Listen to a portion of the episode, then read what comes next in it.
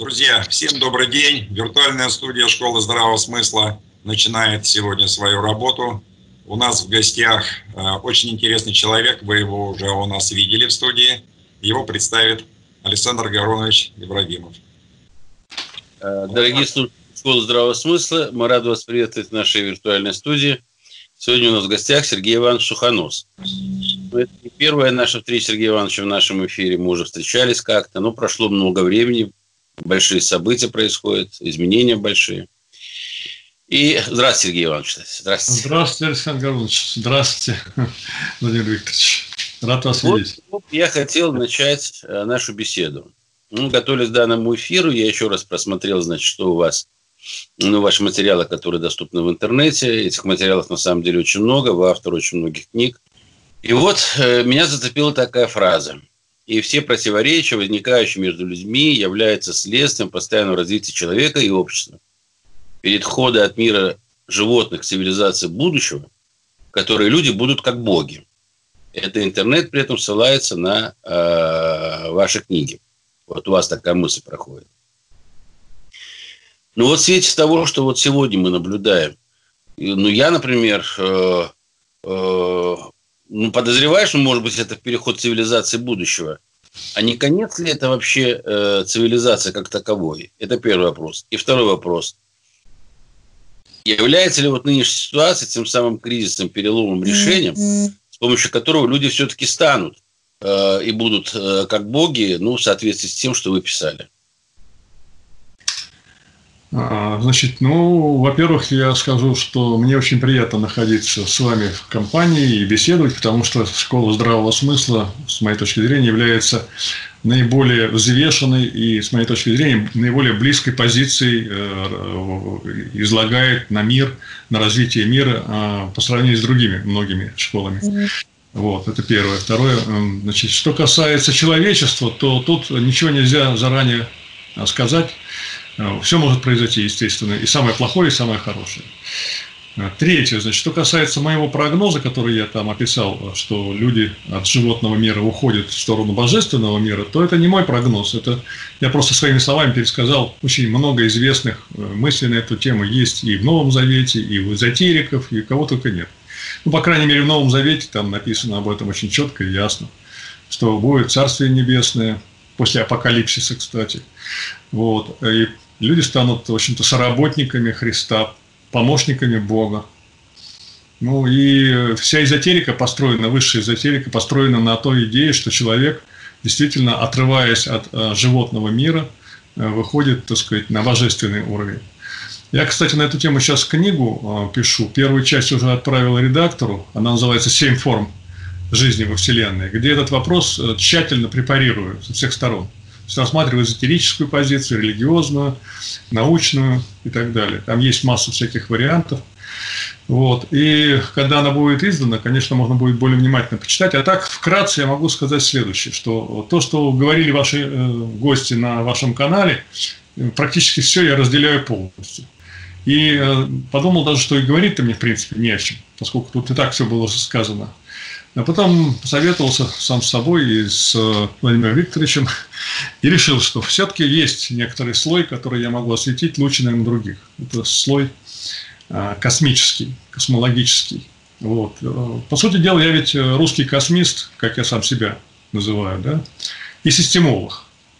То есть сочетание системных методов вместе с мировоззрением, которое основано на том, что человечество, будущее человечества, это будущее направленная в космос, вот, позволила мне создать новую модель Вселенной четырехмерную. Вот она была изложена, кстати, если кто-то захочет познакомиться вот в этой книге, называется «Масштабная гармония Вселенной». Mm-hmm. «Масштабная гармония Вселенной». Эта книга была издана в 2000 году. Она достаточно известна в узких кругах. Ну и, кстати, о гармонии, о которой говорил Кашанский Александр, вот она вам тут и во Вселенной обнаружена. Вот. А что касается выхода человека в космос, то тут все очень просто на самом деле. Достаточно просто подняться очень высоко над историей Земли, и картина становится абсолютно прозрачной и э, доступной пониманию даже ребенка, способного считать до четырех. Ну, смотрите, животный мир зародился в океане, потом рыбы вышли на сушу, потом поднялись 200 миллионов назад в воздух. Согласно принципу Вернадскому, то есть всюдности жизни и э, принципу, который он э, давно уже обозначил как э, экспансия жизни во все доступные ей среды, осталась одна среда, не освоенная жизнью – это космос. Физика знает четыре фазовых состояния вещества. Жидкое – вода рыбы, твердое – сухопутные животные, воздух – птицы и четвертое, как вы помните, это плазма, пламя. Так вот, в космосе 99% вещества – это звезды, а звезды – это плазма. Ну и сам космос холодной плазмой является, по сути дела, поскольку там высокая ионизация за счет частиц, которые пронизывают. И поэтому, а, если смотреть на человека как на продолжение этой тенденции и считать до четырех уметь, раз, два, три, четыре, вот, то человек является просто четвертым шагом развития жизни на планете – это переходная форма, предназначенная для того, чтобы биологическая жизнь или жизнь, трансформированная из биологической, вышла в космос.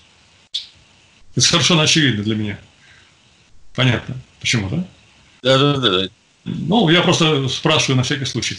Ну, а, более того, тут э, я, вообще-то говоря, вот меня тут долго пытал Владимир Викторович, кто я такой, и выяснилось, что я все-таки православный, так сказать, человек, верующий в то, что есть замысел э, Божий на все. Этот замысел очень прост и понятен. Почему? Потому что, поскольку человек с самого начала должен был выйти в космос, теперь-то мы это твердо знаем, там сто лет назад на Солнцем смеялись, сейчас мы знаем, что да, действительно мы вышли в космос, да, то э, человека с самого начала, так сказать, проведения, Бог, эволюция оснастила чем? Огнем, костром.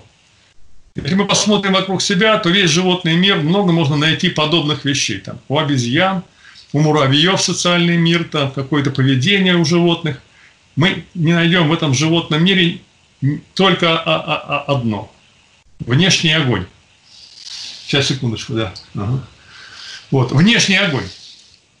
То есть единственное живое существо на планете, единственное, которое управляет внешней энергией, то есть плазмой, по сути дела, пламя – это как бы вырожденная плазма. Это человек. И с самого начала он защитился костром от э, животных, э, от гнуса, от змей, э, стал греться вот, в холодное время – и благодаря огню, по сути дела, развивался. Но я не буду рассказывать эту историю, так сказать, с освоением огня, там, печки, там, двигатель внутреннего сгорания, но остановлюсь на последнем, э, так сказать, шаге. Это э, фильм даже называется «Укращение огня» про Королева. Да, ну, укращение огня. То есть, на самом деле, огонь для нас является с самого начала путеводный вот этой вот прометеевский факел, Прометей, кстати, в древней мифологии первый бог, который на самом деле дал импульс человеческому развитию. Если посмотреть на древнегреческую мифологию, то там э, по-другому немножко рассказывается про то, как зародилась э, жизнь. То есть там э, был Прометей, и, по-моему, там анти, анти его брат какой-то, которые должны были раздать животным какие-то качества. И вот все качества были розданы, так сказать, его братом который, так сказать, за регресс, по сути дела, отвечал, за консерватизм. И остался один человек без каких-то качеств. Прометей пришел, говорит, ты что надел? Ничего не осталось, что мы человеку-то подарим? Подумал, подумал, пошел, украл у богов огонь и подарил огонь.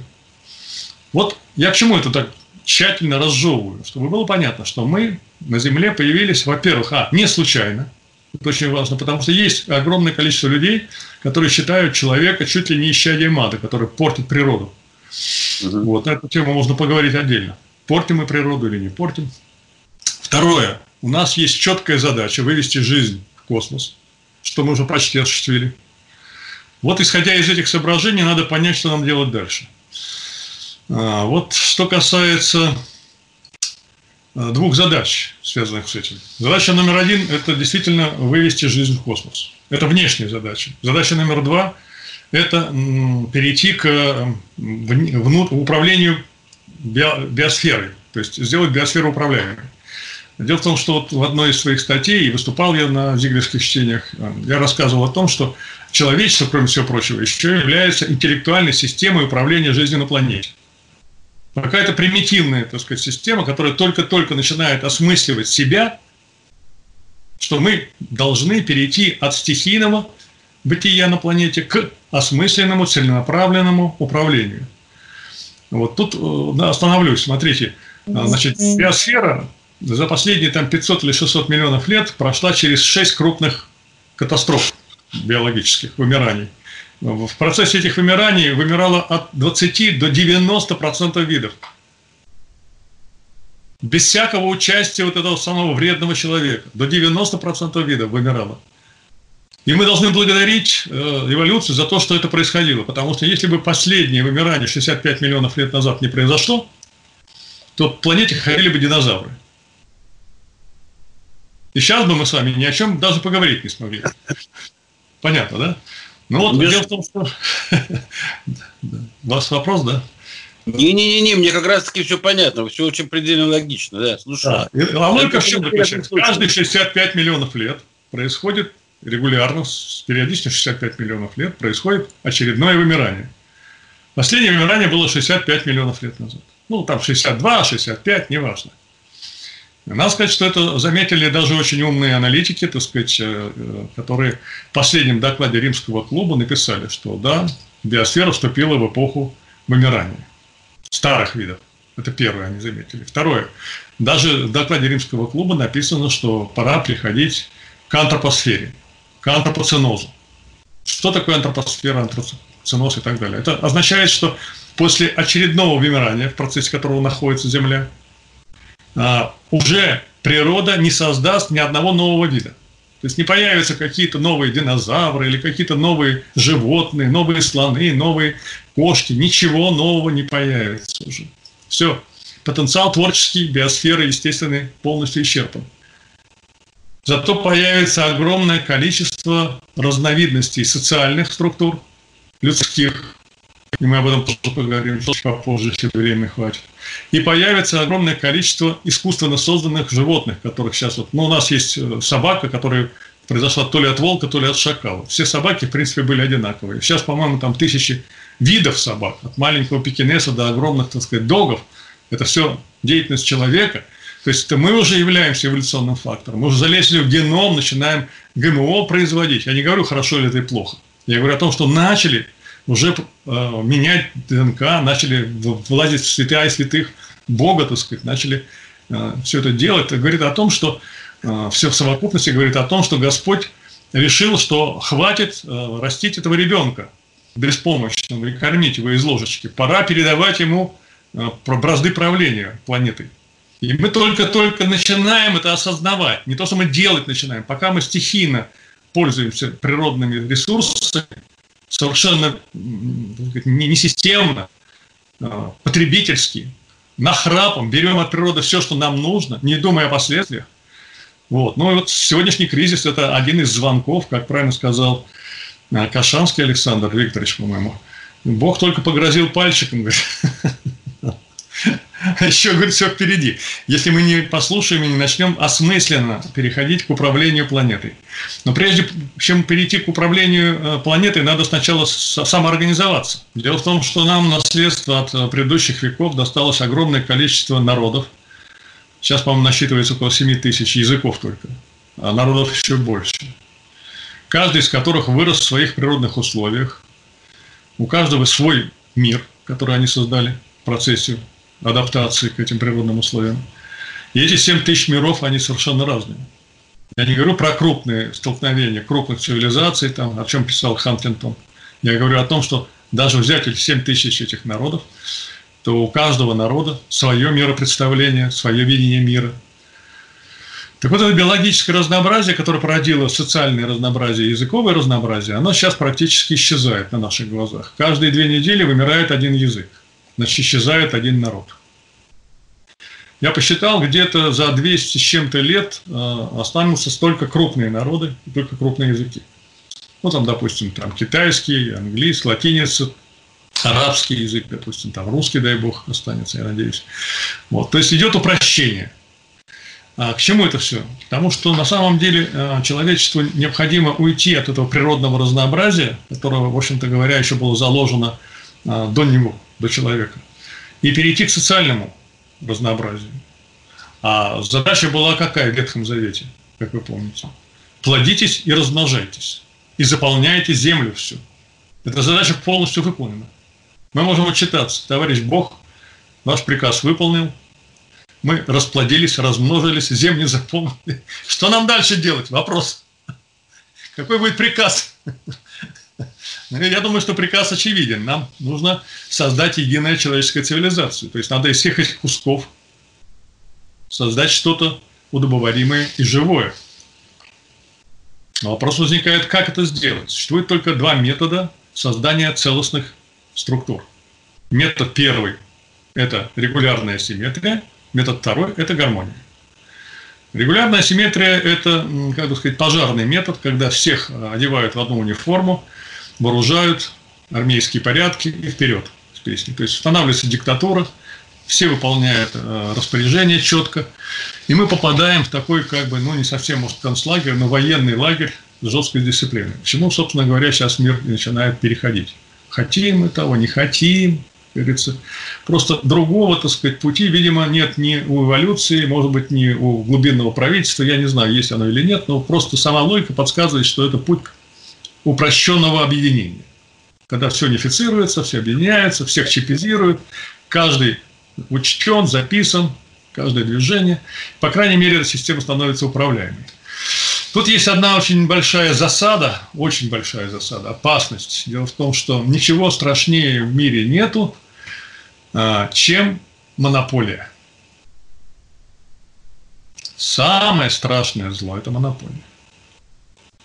Монополия любой власти, демократической, коммунистической, какой угодно. Монополия любой идеологии, монополия любого экономического уклада, одной фирмы, монополия власти в чем угодно, в том числе и в семье, когда монополия, когда диктатор, который там воспитывает и не слушает никого. То есть монополия самая страшная. Я должен обратить ваше а, уважаемое внимание на то, что а, и в Библии, и в Коране очень четко прописано взаимодействие Бога с дьяволом. Если вы помните, там, ну, допустим, книгу э, «Бытия», там Иов глава есть про Иова, если вы помните, о чем там идет речь. Когда э, дьявол приходил к Богу на прием и говорил ему, с ним спорил, в диспут вступал. И там целая история развернулась вокруг жизни этого Иова. Я не буду ее пересказывать, я думаю, что люди, знающие Библию, помнят, а те, кто не знает, может прочитать. Ну и, собственно говоря, как в Коране, как вы знаете, я думаю, потому что тут, я думаю, есть специалисты в области ислама, там тоже есть упоминание о взаимодействии вот, дьявола с Богом. А почему? Я не буду сейчас вглядываться в эту тему, я просто хочу сказать, что, наверное, Господь, Он э, раньше нас это понял, что ничего нет хуже монополии, и даже собственной монополии. И Он себя создал антипод, который, собственно говоря, позволяет ему, наверное, проверять себя на прочность своих замыслов. Вот он человека создал, Дьявол его проверяет на прочность. Бог смотрит, непрочное создание, великий поток, непрочное создание, еще одна непрочное, непрочное. То есть он смотрит на результат и видит, что тут какие-то дефекты есть. Вот. Поэтому мы-то а, по, по инерции, может быть, советских времен, может быть, еще каких-то ложных э, либералистических, так сказать, представлений, мы думаем о Боге как о Дед Морозе, который вот раздает подарки на Новый год. это, далеко не так. Эм, Богу не нужны дети. Ему нужны взрослые помощники, которые трезво, ответственно и самостоятельно будут развивать этот мир. А чтобы развивать этот мир, нужно иметь в голове, так сказать, царя и так далее. Поэтому, э, значит, э, нам придется так или иначе создавать гармоничное человечество. Как его создать? Ну, тут есть очень простой, так сказать, путь. Вот я начну немножко с э, истории, чуть-чуть буквально захвачу. Киевская Русь раздрай между княжествами. В конце концов, приходит жесткая, так сказать, власть. Ну, я сторонник гумилевской теории, э, татаро-монгол, за спиной которых стояли конфуцианские ученые китайские, и устанавливается централизованное государство, там, я не помню, то ли с помощью Ивана Калиты, то ли еще как-то. И в конце концов появляется государственность. Государственность нам дали китайцы, которые отработали ее сами в боях, страданиях, революциях. Там можно вспомнить первого императора, а, который, так сказать, создал единое государство, и сколько крови он пролил, прежде чем создал это государство. Мы получили единое государство. Войны между Рязанью, Тверью и, так сказать, там, Киевом, Нижним Новгородом сейчас нам кажутся каким-то чудовищной нелепостью. Хотя, в принципе, когда в 90-е годы мы обратим свое внимание, то в 90-е годы все это вернулось, реминесценция такая. Общество развалилось, и мы вернулись к Киевской Руси, когда бандитские группировки там Балашиха, так сказать, с этим воевали. Но это опять сейчас как-то успокоилось, и более-менее у нас э, стабильная ситуация. Ну ладно, с Киевской Руси это было давно, и некоторые считают, что это неправда. Вернемся в 20 век. Европа. Две мировых войны. Воевали европейские страны друг с другом. Сейчас это закончилось. Войн нет. Мы можем по Европе проехать вдоль и поперек, границ практически нет. Даже в Швейцарию можно заехать, там просто показав из окошка паспорт. Вот, из Италии, например, на, та, на таможенном посту. То есть практически это единое целое Европа. Вот недавно, ну, только закончились войны. Я не буду углубляться в столетнюю войну, там, религиозные войны, протестанты против, так сказать, католиков, там это, если вглубь туда залезть, то там просто кошмар какой-то. Сплошные войны, раз, разбой, разграб, разграбление, уничтожение людей, голод, эпидемии. И вот, наконец-то, Европа, она превратилась в некоторую целостность. Россия еще раньше превратилась в некоторую целостность. А, Штаты перестали воевать там юг с севером тоже достаточно давно. Э, последней такой серьезной войной это был Ирак с Ираном, такие, я бы сказал, собственно говоря, независимые войны. И вот, э, учитывая все это, есть такой совершенно замечательный геополитик Сэмюэл Хантингтон, наверное, слышали фамилию. Он в 70-е годы издал книгу «Столкновение цивилизаций». Некоторые консервативные историки отнеслись к этой книге очень большим недоверием. Вот. О чем он писал? О том, что история э, перешла с э, уровня государств на уровень цивилизации. То есть на одну ступеньку выше. Что такое цивилизация? Ну, понятно. Э, вот, например, мы сейчас говорим там Германия, Англия. Для многих непонятно, что все западные страны, включая Америку, даже Австралию, это западная европейская цивилизация.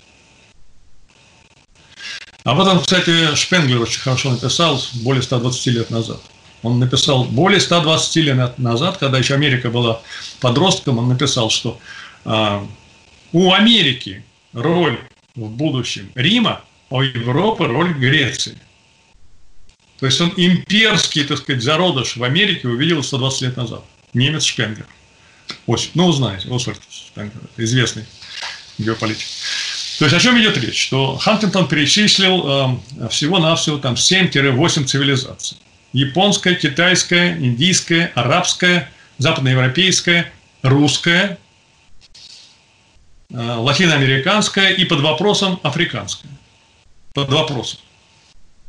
И он э, отметил, это в 70-е годы, что э, мы вступаем в эпоху столкновения цивилизаций. Ну, столкновение цивилизаций, сами понимаете, так сказать, это же не, не на борцовском ковре происходит, так сказать, и экономические войны, так сказать, и реально военные войны, то есть с оружием и так далее, и так далее, и так далее. Вот. Ну и сейчас, мы сейчас это уже наблюдаем наблюдаем столкновение э, э, исламской цивилизации, западноевропейской цивилизации, наблюдаем э, немыслимое давление западноевропейской цивилизации на нашу русскую цивилизацию. Кстати, людям, которые считают, что никакой русской цивилизации нет, советую почитать классиков геополитики и теории цивилизаций. Они все без исключения отмечали, что мы являемся не державой, не страной, а цивилизацией. А цивилизация – это очень большая ответственность перед миром. Это самостоятельный путь развития со своей логикой своими сверхзадачами. И это если не принимать во внимание, если это отбросить, то ну, за такое, так сказать, безобразие по головке Господь не погладит.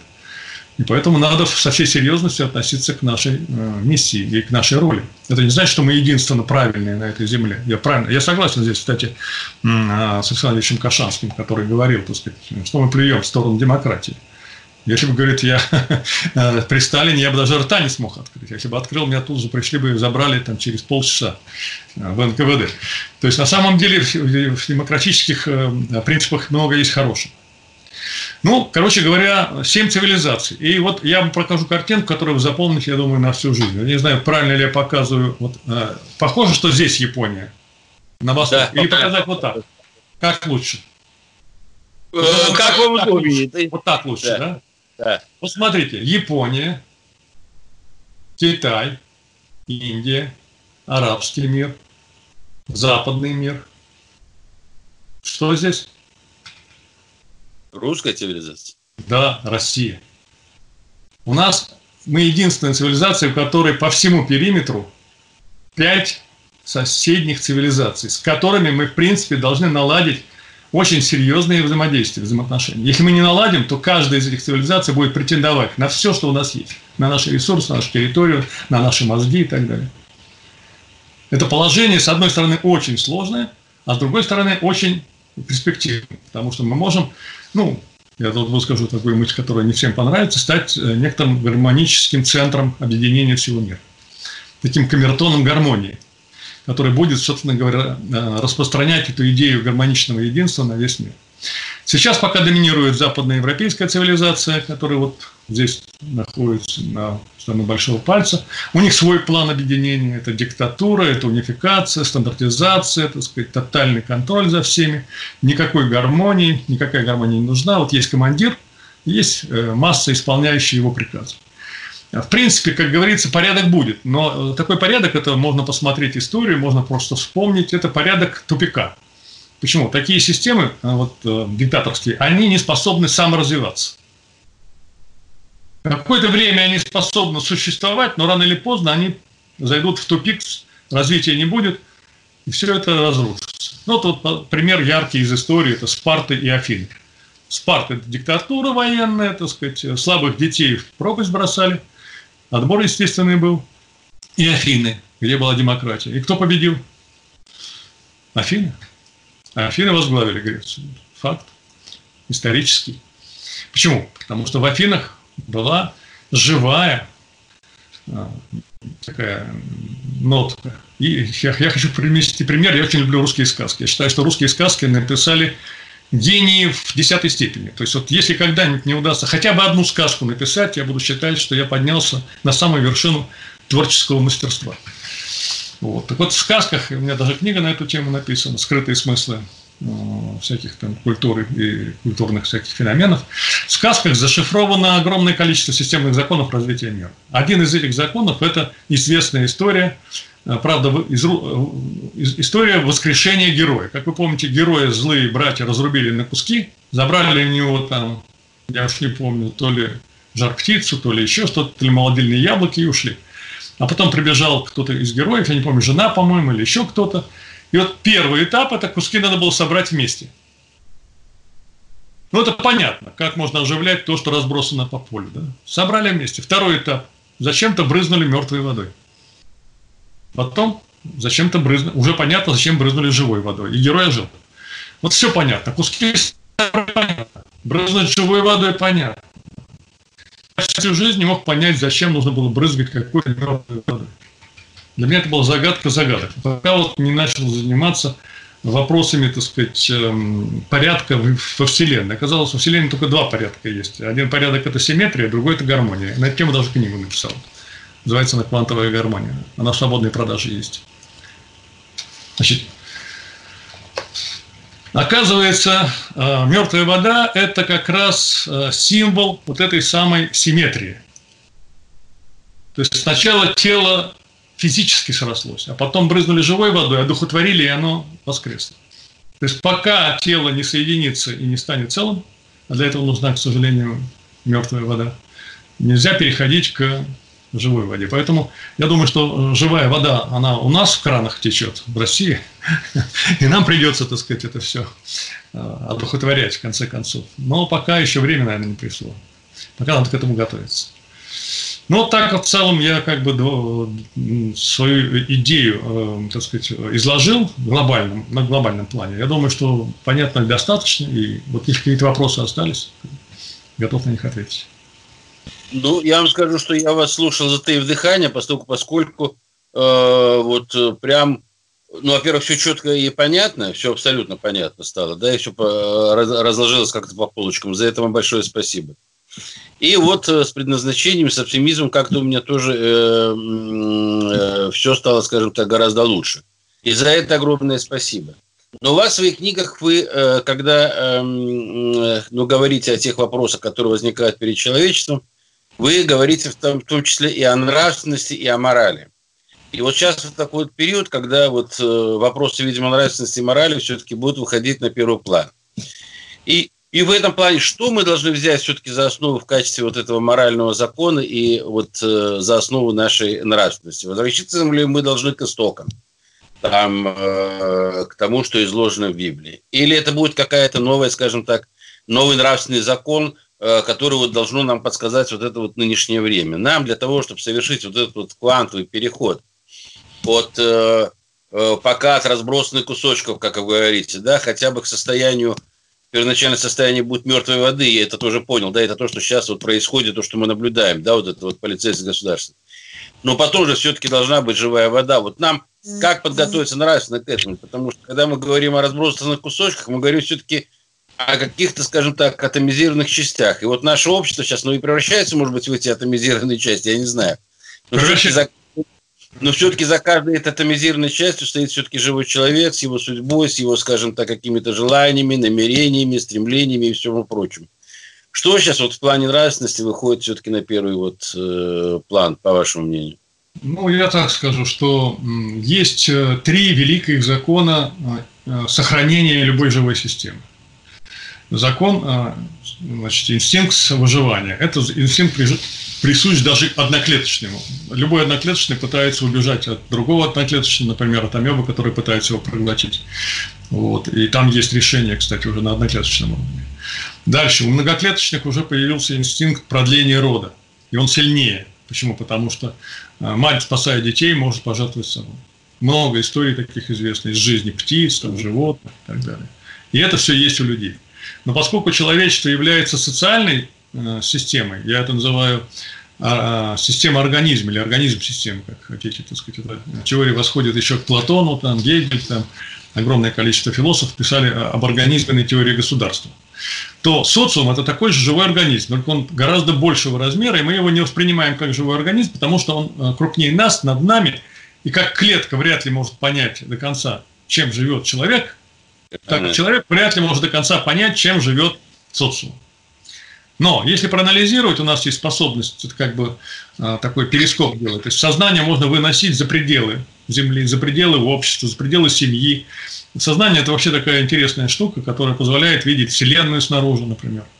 Вот, и путешествовать по космосу без всяких ракет.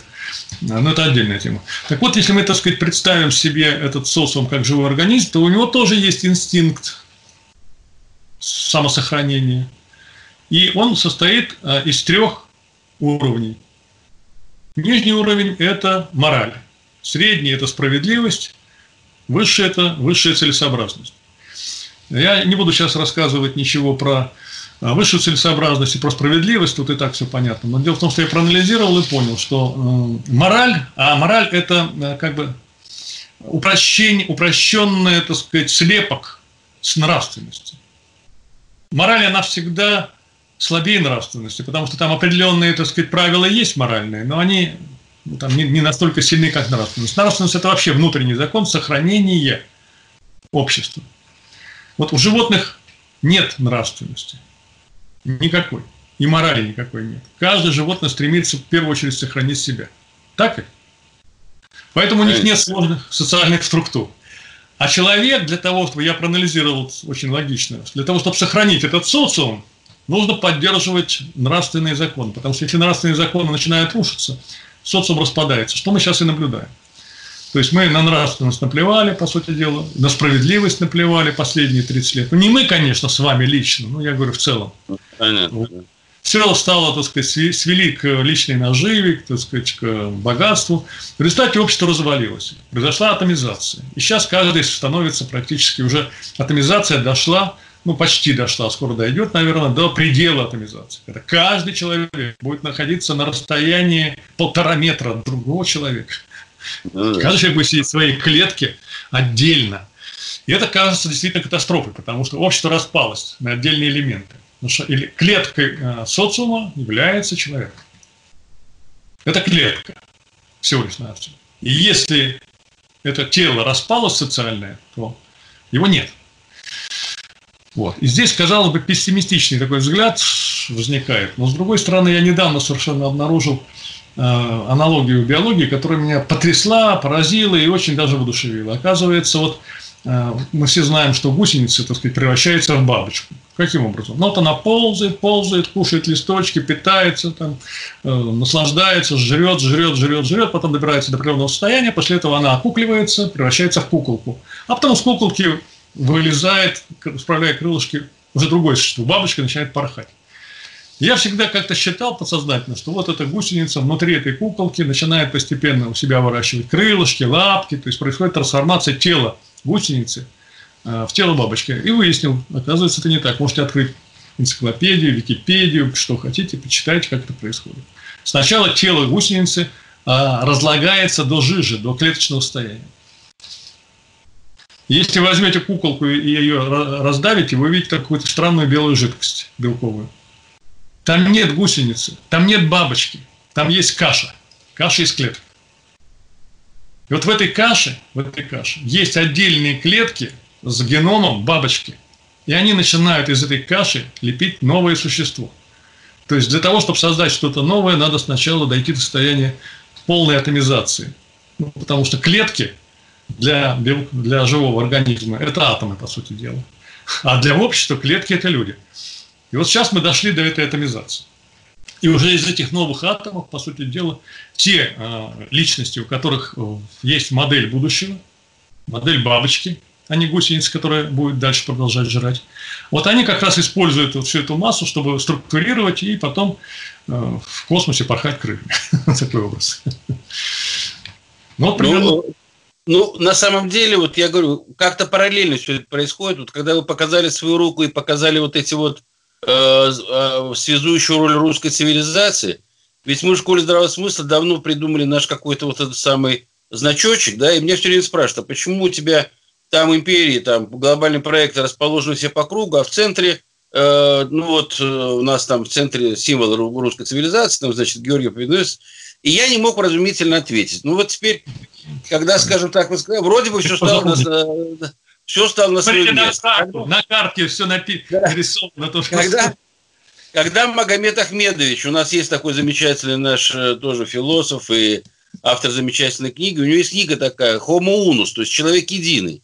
И вот он все время рассказывал, рассказывал, что он под этим вот, как это все будет, что вот человечество должно действительно там соединиться вот в этот самый вот э, вот к, к, к, к этому существу. Систему, да, да а, я, а, а мы не могли понять. Вот вы сейчас рассказали про то, как, значит, превращается гусеница в бабочку, и тоже все выстроилось, в общем-то, как-то э, все стало на свои места. Природа. Поэтому спасибо. Природа спасибо вам. Я просто хотел добавить, что, смотрите, вот есть люди, которые говорят, никогда не объединить, так сказать, русских, западной цивилизации, там, арабов с этими и так далее. Все это разное принципиально. Я говорю, ребята, посмотрите на то, как устроен ваш организм. Ваш пищеварительная система, кровеносная, мышечная система, их 12 в организме человека, они все абсолютно разные. У них разные органы, сердце, печень, почки, э, прямая кишка, извините, там, волосы, глаза, мозг и так далее. Это все разные системы. Ну, вы, вы же целые, вы же говорите, вы ходите, вы существуете как нечто целое. Никаких противоречий нет. Это гармония, говорю, ребят, гармония. Объединение, только гармония позволит объединить разное в целое. Только гармония. А иначе мы построим с вами концлагерь, действительно, полицейское государство, которое э, очень быстро вообще исчезнет с поверхности Земли. И человечество тогда вообще никак не родится. И, то есть это будет конец истории, к сожалению. И, то надо понимать, что э, никто нам не гарантировал, э, что все будет хорошо. Надо работать, надо это хорошо зарабатывать, мне, надо стараться. Мне, мне больше понравился ваш первый сценарий, на самом деле. Я думаю, что и слушателям нашим больше понравится тот, тот сценарий, который все-таки ведет туда вот и в космос, и вот э, в единстве, и как там Человек, Человеком две, две, как... два, два, два стимула. Первый стимул – это любопытство, стремление к развитию, и второй стимул – страх. Для каких-то людей, вот нас с вами, важно иметь стимул к развитию, цель высокую и э, любопытство. А для многих людей, к сожалению, к сожалению, единственным стимулом является страх. Ну, вот я могу только есть. добавить, ну, наверное, в заключение уже нашей беседы, э, но я надеюсь, что она не завершающая, мы в ближайшее время встретимся, потому что Э, надо это все переварить и потом перейти, значит, к следующему. Сейчас я дам вам слово. Ну, хорошо, давайте, Владимир Викторович, давайте. Не, ну, как, Александр Гаврилович, ты говори. Не, говори, говори, говори. А, мы до того, как включить запись, Сергей Иванович, мы только-только затронули тему судьбы, и как раз э, ты подключился э, в конференц-связь, а потом я слушаю, Сергей Иванович, о Прометее, об укрощении огня, о выходе в космос. И вот какая пришла мысль. В древнегреческой мифологии, когда Прометея э, приковали к э, скале, и прилетал ворон, клевал ему там печень, Прометей взмолился и просил о пощаде. А откуда-то сверху голос. Нет, пощады не будет. Это судьба. То есть есть какой-то... А, приковал-то, приковали его по команде Зевса. То есть есть какая-то судьба, какой-то верховный бог, еще выше самого Зевса. Да. И вот тут прям судьба, видно, человечества, выход в космос с укращенным огнем. Кстати, для справки. Прометея Сергей Иванович, если внимательно читать, приковали не потому, что он людям э, огонь передал. Он вложил, э, он вложил Зевса его жене об измене. Зевс, соответственно, от жены получил э, нагоняй и дал команду Прометея. Владимир Викторович, э, не надо так принижать. испортить. А не надо изменять. Надо, э, семья – это ячейка общества. Нет, а без, без женщин не обошлось. Иоанна Крестителя почему голову отрубили? Ну, просила. Ну, старый миф. Та самая история повторяется. Я просто в заключение хотел сказать, что вот вы сказали там, да, вот там э, вот это вот стремление, цель, которая поставлена, либо страх. Я думаю, что все-таки вот э, благодаря таким передачам, какая у нас произошла сегодня, все-таки э, ну, значительное число людей из состояния страха перейдут все-таки к э, состоянию вот этого э, созидательного какого-то общего поиска и творения.